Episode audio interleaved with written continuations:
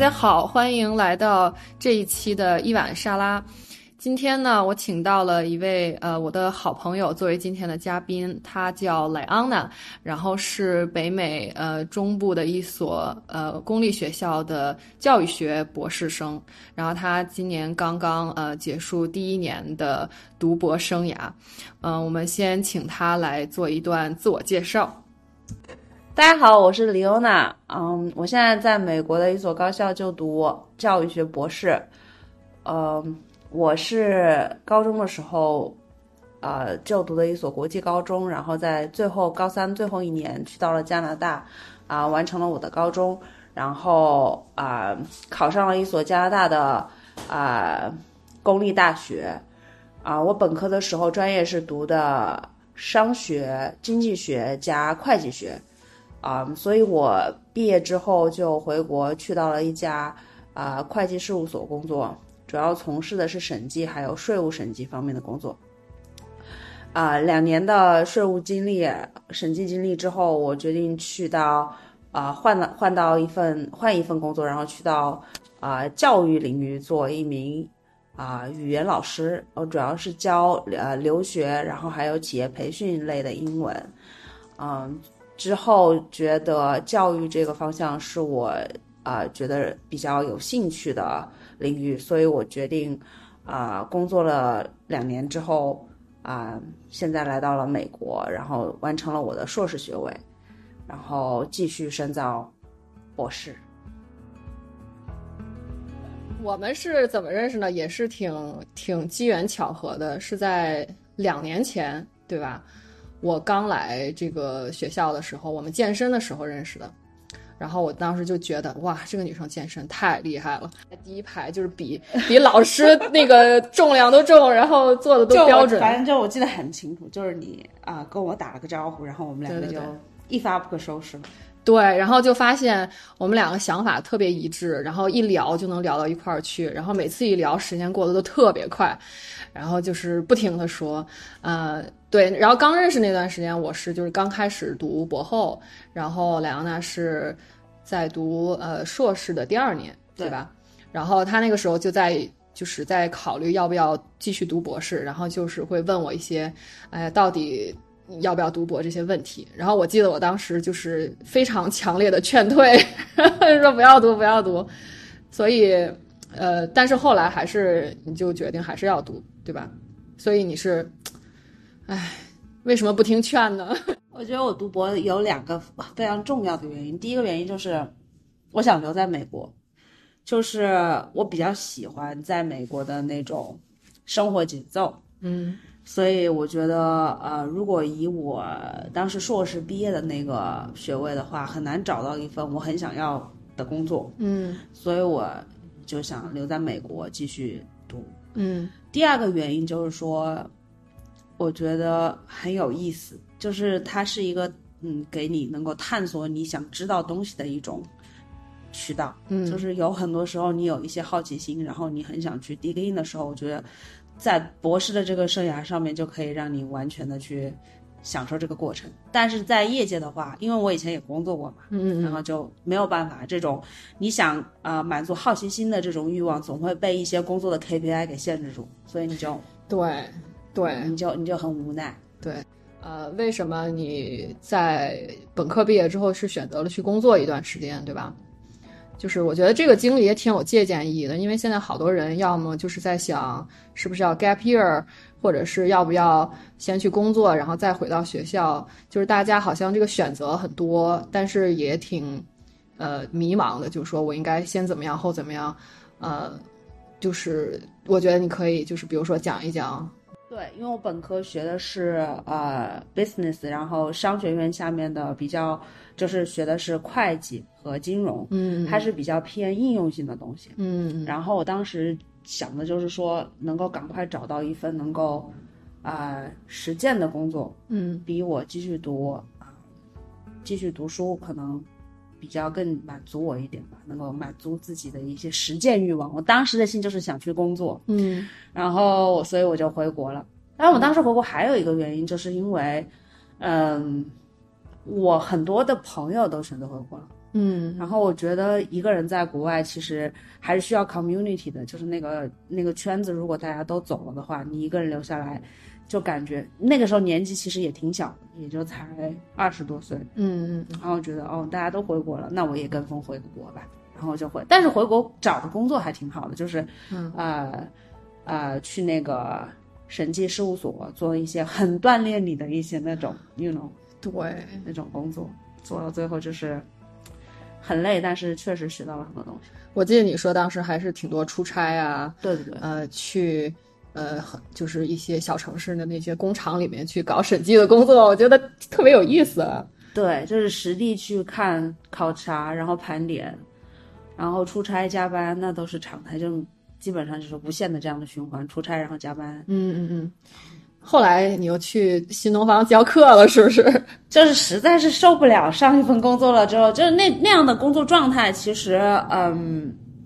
对我的身体还是有一定的伤害的。就是长长时间的熬夜，然后长时间的出差，一直都在外面，然后整个人力很大对整个人的身体状况其实是出了问题的。嗯嗯嗯。嗯，所以我就决定还是找一份让自己喜欢、舒适，但是又能够有收入的工作，收入又还可以的。嗯嗯嗯。然后我就选择去呃新东方当一名呃出国留学的老师，就是教英语嘛。对，因为当时我是有这个背景的，然后呃，所以就是我申请的就是他们的一个海外留学部的一个老师，主要就是教托福、雅思类似，还有 GMAT 这种嗯嗯应试的这种东西。太厉害。也没有，就是因为大家都是有备课的嘛，东西其实都是比较统一的，也不是你一个人在战在战斗，大家都是集体备课、集体就是培训什么的，就还好。那你要讲一些笑话嘛？因为新东方老师都是特特好多段子。我感觉我应该是那个里面段子最最少的了吧，就是因为我的学生大部分，呃，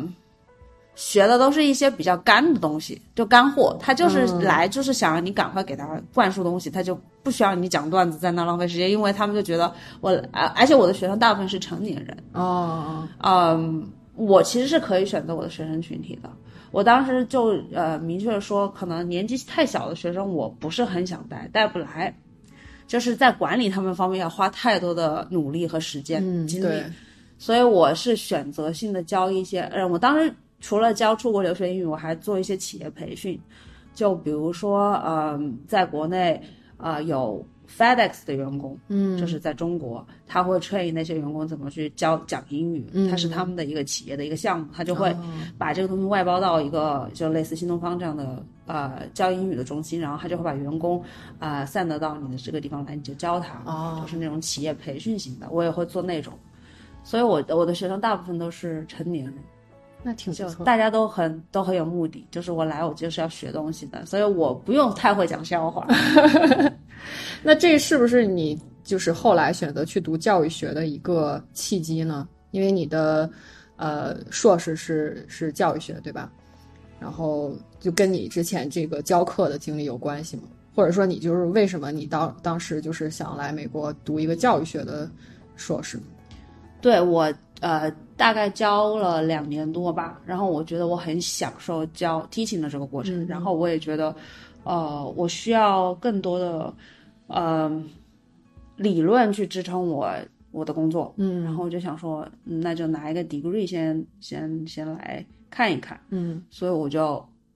申请了美国读一个呃，我当时申请的是高等教育，因为我呃之前的工作经历，我的群体学生群体是 adults，就是成年人，嗯所以我当时就觉得哦，那我就从事高等教育吧。嗯，哎，我觉得很多事情真的就是老天安排的。我当时其实也没有特别。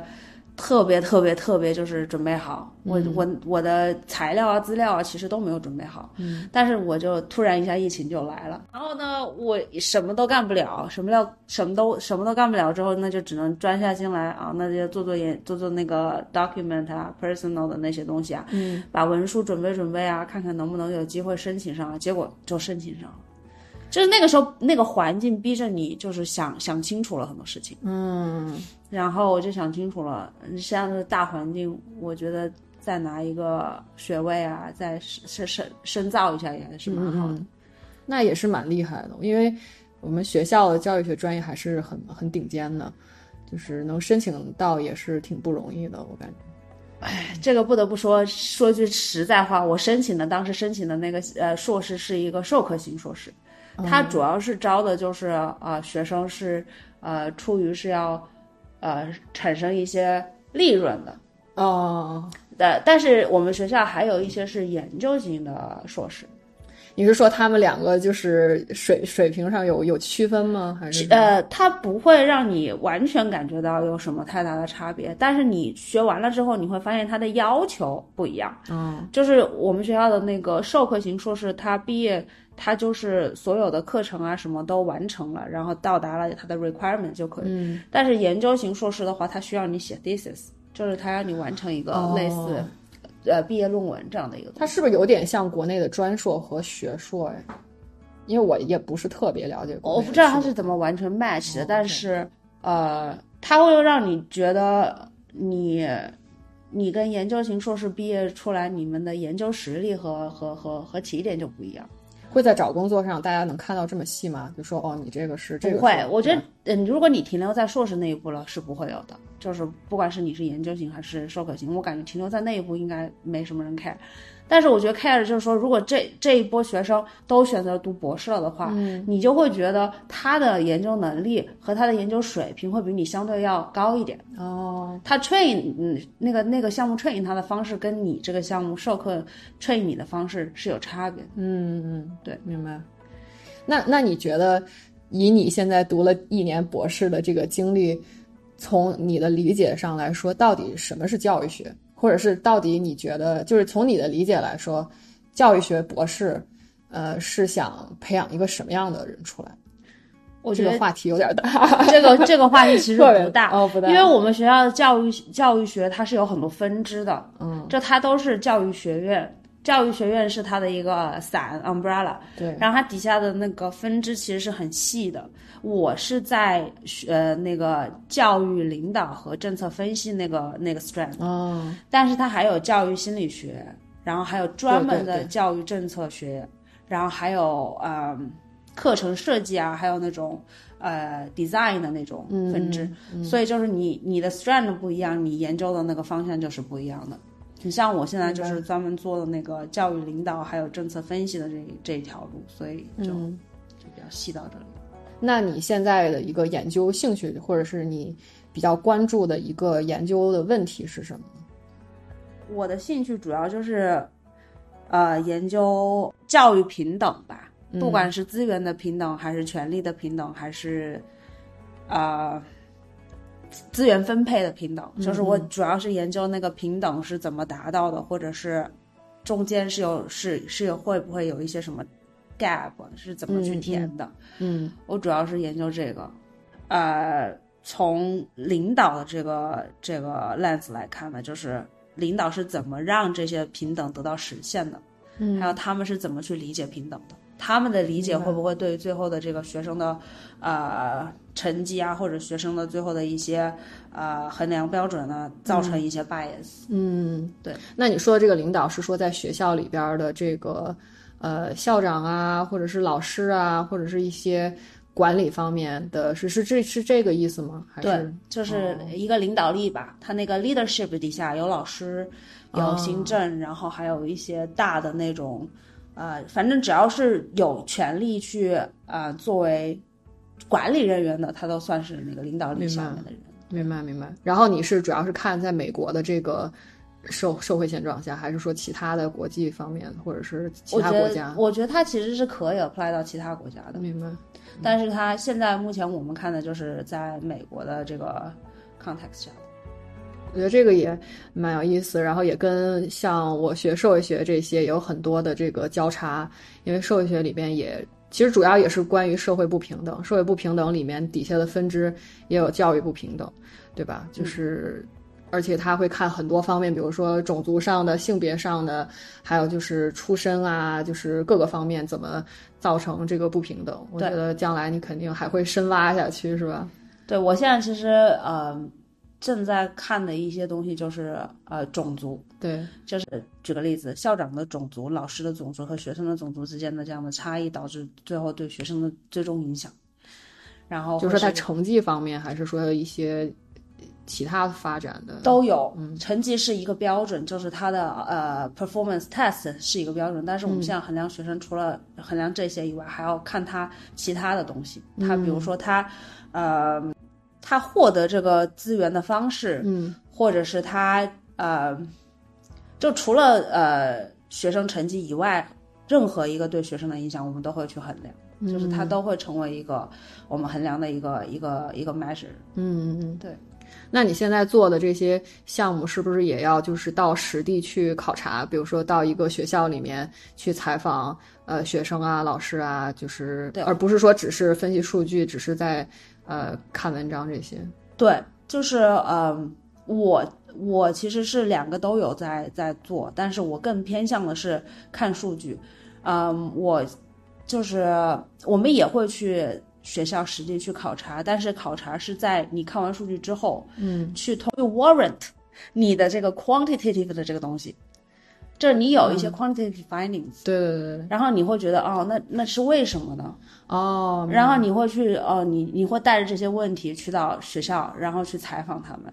这就相当于是你的一个 warrant，你那个数据是摆在那了，但是你你你实际那人是怎么说的呢？而且其实数据跟那个人说的之间还是有差别的，哦，明白。这个之间的 gap，你你你还要是你还要去解想怎么去解释它。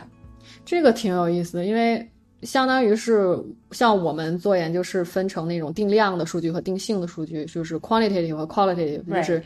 相当于你你刚才说的意思是说 qualitative 呃不是 sorry，就是那个 quantitative 的那个呃数据，然后你要用一种呃采访啊或者实际去呃。跟那些呃什么学校的人去沟通，然后去证实你的这个 quantitative 的数据是不是呃对的，或者是是不是有什么偏差，是是这个意思吗？对，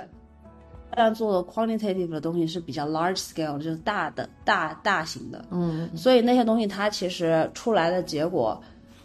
嗯，可能有一些东西是 unconscious 的，那些就是呃 district 里面的人他自己都不知道。什么意思？就举个例子，我最近看了一个呃一组数据，就是说，呃，校就是学校的一些特征，还有那些领导嗯的特征，对于老师招招生老师，就是对老师的这个 hiring 的嗯影响。就举个例子，你这个学校招一个呃拉丁美裔的老师的概率是什么决定的？哦，什么样子的呃 variable 是最具有影响力的？嗯就是我的 hypothesis，我的理假假设是，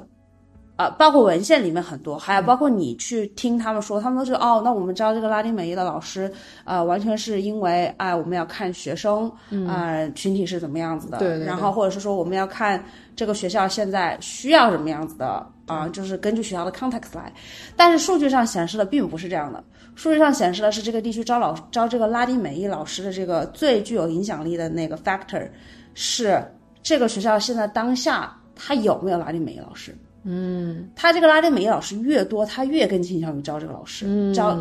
potentially 再去招他。其实这是很 unconscious 的一个 bias。嗯，然后我们当时看完了之后就觉得这个这个这个这个 findings 其实很有意思。对对对，然后，但是很多人他都不知道他这样的一个 pattern，就是 unconscious unconsciously 的有这样的一个偏差，无意识的，所以我们就会把这个问题啊、document，然后到时候去问一下，看他们到底是怎么想的。嗯，他们可能对于这个这个招生的理解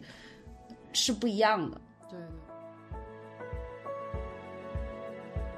在第一年就是同时上课的情况下，还有这么多在研究上的理解和兴趣，我觉得真的挺不容易的。我觉得第一年就很难的。我觉得这种东西还是要有兴趣，就是回到对对你你如果没有一个 passion，或者你没有一个自己想做的一个 interest，你你是在为老板或者在为你的项目打工的话，其实很容易 burn out 的。是是是，对。那你感觉现在就是读了一年了，你你觉得最大的困难是什么呢？我觉得最大的困难就是要把你想做的东西，跟你获得的资源嗯能够 align 起来。你获得的资源，我的意思是指你你的 department、你的老板或者你的 collaborator 给你的资源。哦，明白。就是你想做的东西，你要跟他们的不一定要百分之百 align，但是你要就是能够尽量让他们就是融合一下，要不然你做你的，人家给你的资源是人家给你的，你就没有办法相互的去扶持他，那你就会很孤独。你就你你你说我们的项目老板给我们的配也好，给我们的一些 idea 也好，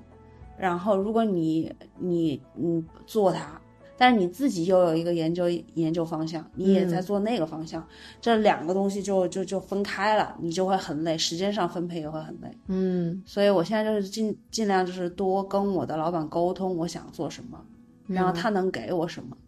然后他能从最大程度上怎么去支持我的研究兴趣的同时，又不 compromise 他的方领。我明白，因为嗯，对，给大家一些。背景知识就是说，莱昂纳现在在做的是一个呃叫什么助助理研究员的一个就是 R A 嘛，对，就是 Research Assistant 的一个工作，对，就是说他必须要帮他的导师去干他导师项目的那些分析啊、工作啊什么的，对，然后这个就是有要求的，你一周要干二十个小时吧，对对对，这都是写在那个纸面上的那个合同上的，然后同时呢，你又要做自己感兴趣的一些项目。然后，因为这个是对你读博将来写论文是有帮助的嘛？嗯，对，所以，所以我觉得你的意思是说，在同时做这两件事情上，你要怎么去平衡这个时间？然后，然后怎么让你的导师明白说，呃，我做这个其实跟给你干的这个活儿也是有相关性的，就是说不是完全不一样的，是吧？嗯，大概是是这个意思，是对，嗯。因为我觉得做研究其实是相通的，就是你得告诉你的老板你想做什么，然后他手上的资源其实不是完全跟你没有关系的，对，合理的去利用他的这些资源，对，他他就是可以支持你的，只要你就是及时跟他沟通。对。我从我旁边的博士朋友身上学到的一个最大的点就是你要 communicate，并且你要 document，对，就是你可能有很多东西你 communicate commun communicate 完了交流完了之后你没有记录下来。就白讲了，真的白讲了，有很多时候就白讲了。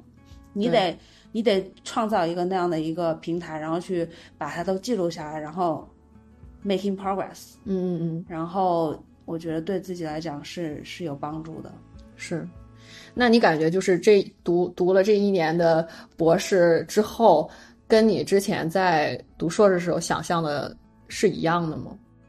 嗯。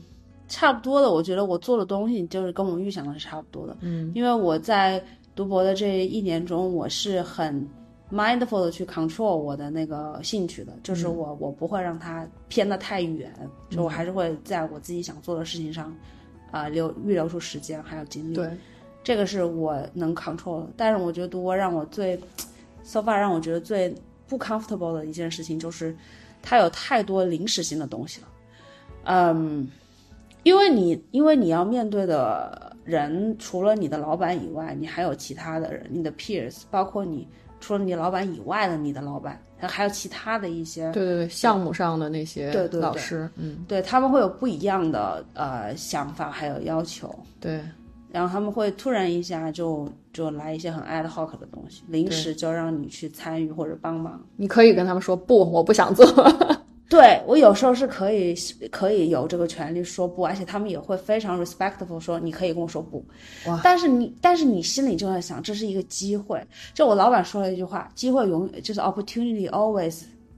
bigger than your capacity，就是你的机会永远要比你的能力要要超越它很多。对，我会想我会想他，就如果我不做这个事情，我我的那个 opportunity cost 是多少？然后我会觉得我。我会觉得我损失了什么呢？嗯嗯，然后我就会去权衡它，嗯，然后觉得哎，还是做吧，就是最后还是说服自己做了，对，但是就会挺累的，对，就会就会很累，真的就会很累。我我有一个老师，他问我，他说亚洲学生普遍在啊。美国这个文化里面会有一个 stereotype，不管是亚洲学生还是亚洲人，嗯，他会觉得 Asian 是那种比较 submissive 的、比较顺从型的，嗯嗯，他很少有那种自己的非常很强的一种立场啊，或者是嗯 agency，嗯，所以他问我，他说：“那你觉得你是怎么看待你自己的这个这方面的一一些呃能力啊什么的，你会觉得你差吗？或者是你会觉得你 OK 吗？我说我觉得我还是有这个 agency 的，就是我不想做的事情，我就会立刻说不。这一点我觉得是对的，因为我其实在我刚读博的时候，好像就没有特别的，可能就是跟性格也有关系吧，就是我比较难拒绝别人，然后就是就让我干什么就干什么，就是那种，然后或者是说，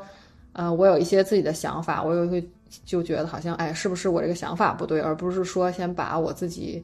呃需求啊什么的摆在第一位，我觉得。也不是说任性吧，我觉得应该就是说也是去沟通，也是去，呃，明确自己想要什么。我觉得这个还是还是挺重要的，所以我要肯定你这一点。对，就是我觉得这也是可能，就是我自己对自己就是想要什么比较清楚，所以就不想在一些，嗯，会让你觉得很浪费时间、浪费精力的事情上说 yes，然后你就会觉得。嗯，你的时间都去哪了？都去了那些你不想做的事情。对对对对对。那你觉得你现在的这个导师给你的这些指导啊，或者说就你你觉得你现在的这个 mentorship，呃，是怎么样的？因为这个是读博就是非常非常重要的一块儿，因为它会决定了你呃生活质量各个方面，决定了你的工作量，决定了你的研究方向，很多很多方面。我觉得。唉，说到 mentorship，我觉得我这个人就是很容易，也不是说很容易吧，就是人家跟我说什么，我很容易听进去，就是容易听进去。就比如说，是是是这样的，我自己的 personal，我自己感觉我我的 mentorship 很好，嗯，但是我们系里面的，对对对，我听过这个。就我们系里面的有的教授就说我老板，就我老板这个人，他的他给 mentorship 不行，就是不是很一些流言蜚语，对流言蜚语就说他 mentor 学生不是很好，然后不是特别的 follow 啊，然后学生的进展呀，然后带学生带不出来啊这种话，然后所以我就觉得我听听到耳朵里去了之后，我可能会。有有意无意的就就就就去左右我现在对自己这个 mentorship 的 satisfaction，就满意度。嗯，我自己认为还挺好的。就是你在没有听他们说之前，你自己觉得还是跟你老板相处的挺好的，是吗？对，就包括听了之后，我也还是跟我老板继续 meeting 啊，然后聊啊什么的，我也觉得没有，我没有觉得他怎么样不好了，挺好的。真的，而且说说回到刚刚那个问题，他其实很支持我，他很他很愿意去听我说，嗯，这挺挺不错。对，但是他会就是虽说我们这个现在 project 它有很多的要求，嗯，然后他也有自己的就是 founder 嘛，他那些 founder 也要也要去去做一一些满足那个 funding 资源啊那些一些一些东西，嗯，但是他也会问我，他说那你想做的东西，我们看看能不能 converge，就是。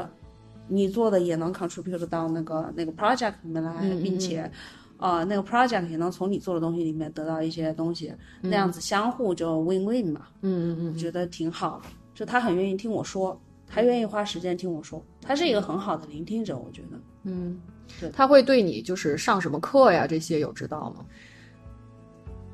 他他不会。就是跑来跟我说你该上什么课，但是我会问他我应该上什么课，嗯，然后他会就是在我问他的时候给我一些建议，嗯，当然他给我的建议我是说了我有 agency 我不听，就是 他上个学期 给我的建议，他上个学期给我的建议，直到昨天我跟他密，他说你那个课上怎么？我说我没上。老板无语了，他就是他说，那你呃，他他他，我猜他心里肯定在想，那你问我干嘛，对吧？但是他就是我当时就是想问你啊，我就需要一个人就是聊一聊嘛。但是后来我自己想通了，我不想上了，那我自己就做了决定，我就就就就 drop 了呀。嗯，我也没有什么 chance 再跟你 follow up 说，哎呀，老师我没上那节课了。只是直到昨天我们又聊到这个话题了，他才知道我没上那节课。你导师是一个呃老白男吗？嗯，你感觉就是他能理解你的一些处境吗？就是他作为一个老白男，然后跟你这个一个亚洲女性在沟通的时候，有的时候你有些问题跟他聊的时候，你觉得他能完全理解你的想法吗？我觉得他是愿意去听的，就是他愿意去想，呃，他是愿意去听我的想法的，不管是我的 identity 的这一块啊。还是我，还是我 academia 的一些问题，他他是愿意听的。就比如说我昨天聊到我要回国什么的，嗯他就会特别他就会特别呃感兴趣啊，我是。来自中国哪个地方的呀？然后我们的方言是什么样子的呀？然后我的成长环境是什么样子的呀？然后我就是为什么？就像你刚刚问我，我为什么会出国呀？呃，这样子的问题，他是感兴趣的，嗯，他是 get it personal。其实我挺喜欢这一点的，嗯就他愿意去了解你，然后，嗯，他对我的 identity 我不知道有多少有多少理解和了解，但是我觉得至少让我觉得是相互尊重的吧。他是尊重我的一些想法和处境的，嗯就比如说我在美国，我的呃身份呐、啊，我的我的 race 啊什么的，他我我跟他聊，他也是会跟我聊的。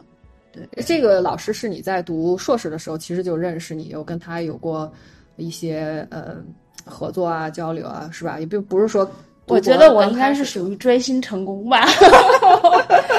那时候他就是你的那个心中偶像了，是吧？对，就是我读硕士的时候，我们会有那种，呃，老师会相互请我们 department 的一些比较成功的老师来做 guest，嗯，然后正好我们那节课的一个老师，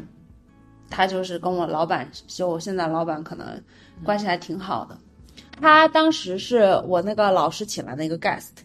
然后就在我们课上大概聊了一聊他，呃，在 department 里面的一些呃经历啊，然后他做的研究啊，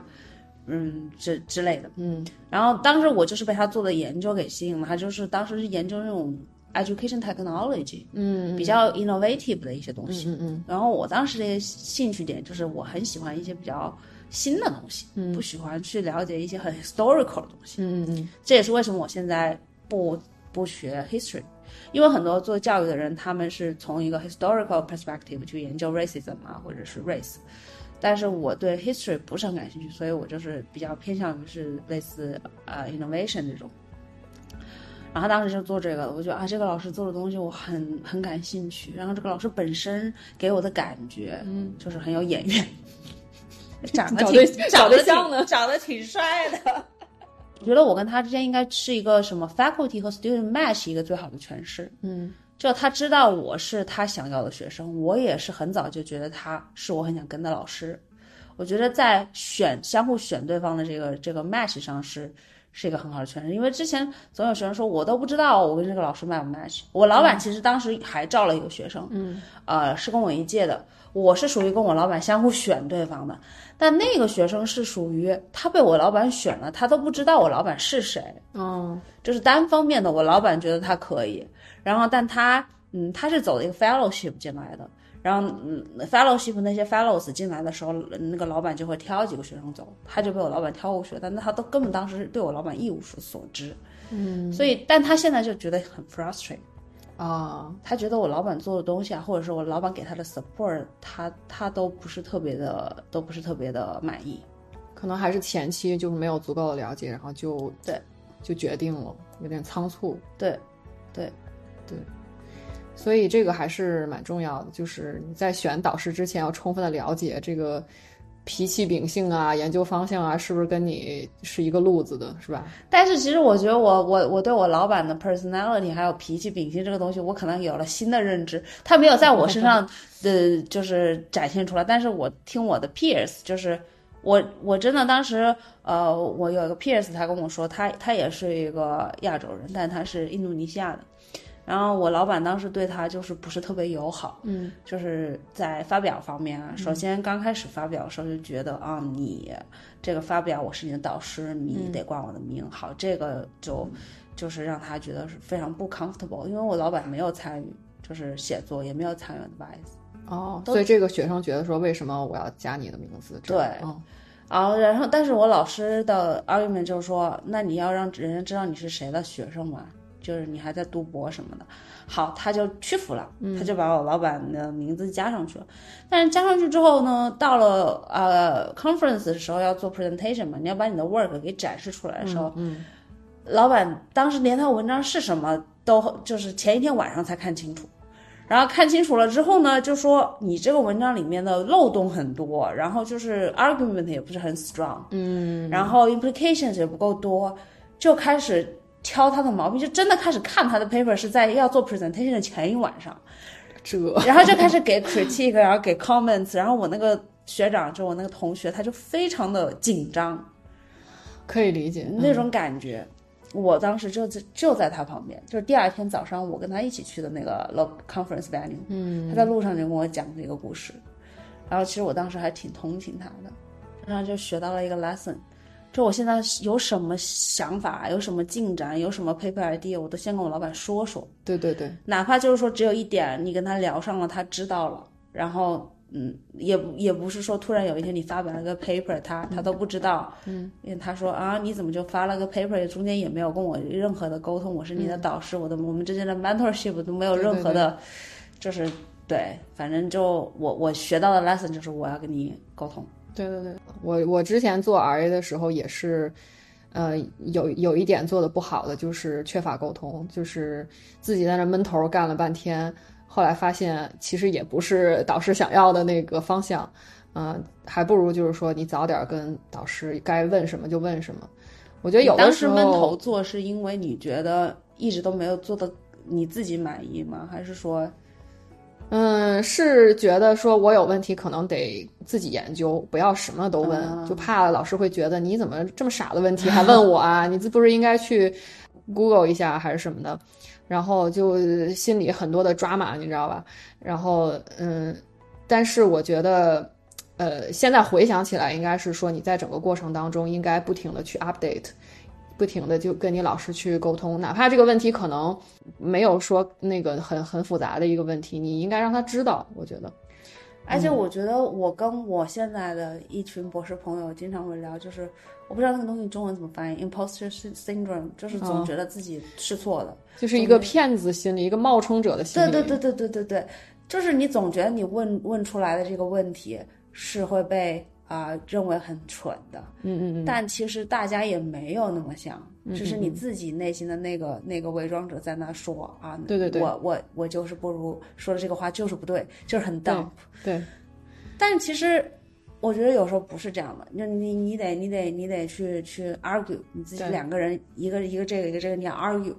尤其是在研究生、博士学位这种越高学位的里面的人群，他越容易有这种，因为他总觉得旁边的人可能比他聪明一点啊，比他有成就一点，对他就很难就是说服自己去啊、问问题，对，你会觉得非常普遍鄙视你了。我前几天去参加一个嗯一个活动，然后有一个男生他做了五年的博后，然后他马上要成为那个助理教授了。然后他说，他到现在为止还有这个冒充者的心理，是不光是呃，就是刚开始读博的人，我觉得这个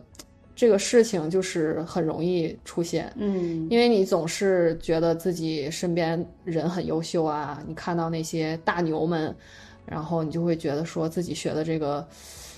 做的这个事儿是不是对的呀？是不是搞了一堆没有意义的事儿啊什么的？所以，我就是想说一点，就是说这个是很很正常的心理，然后不要因为这个心理你就不去呃问问题。嗯、我觉得建立这个沟通还是很重要的。嗯，但是我又觉得说说着容易，做起来就很难，好痛苦。所以其 实有时候卡住了，不一定要第一时间跟导师说，或者是跟你的上级说，你可以先找你的 peers 聊一聊。呃，也是啦，但是我觉得博每个博士的路径都不一样，有的博士他可能系里面招的人少，所以就只有他一个人，孤独。对他都没有一个人可以说，没有人能懂他在做什么。对对对，然后另外一个就是说，有的人是跟自己的那些同同辈的人关系也不好，对吧？就是你跟他说，其实还浪费你的时间，就是他给你一堆负能量，对对对，所以就是每每一个人他那个环境都都不太一样。要是要是能有一个可以聊的，那肯定最好，对吧？对，因为我读博开始的时候，我旁边太多已经读完博的人了。就像我这样劝退你的人，对你们最先开始的时候是在劝退，但是我既然已经开始读了，其实你们给给我更多的是支持嘛，就是或者是让我是呃少走弯路的一些 tips 嘛，嗯，我觉得很棒。呃，我旁边比我高一年级的啊或者高两个年级的啊，他们会知道你经历的这些东西，他们能理解，然后他们就会告诉你啊，其实这些都很正常，就像你刚刚说的，对对对这很。重要。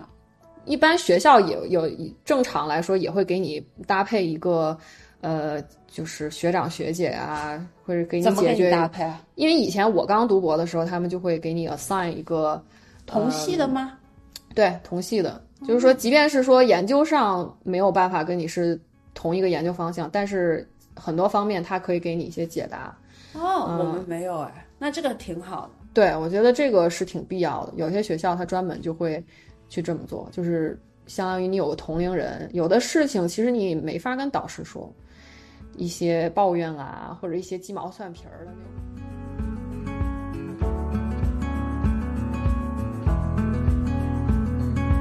好了，这一期的节目呢，暂时告一段落。非常感谢大家的收听，在下一期节目当中呢，我会继续和莱昂娜，呃，讨论呃教育学院种族多元化的程度，呃，加拿大和美国多元化程度有什么不同，以及莱昂娜还会分享当年她作为小留学生的经历，还有我们两个人对于 privilege 这个的一个理解和讨论。呃，还有一些经典的环节，比如比如我会问嘉宾一些奇葩的问题，然后让嘉宾去推荐一种啊生活方式和他们的呃日常的爱好。呃，那请大家继续支持我们的节目，欢迎大家留言转发。呃，如果有任何你们感兴趣的话题呢，也呃欢迎呃和我们反馈。那我们就下期再见啦，拜拜。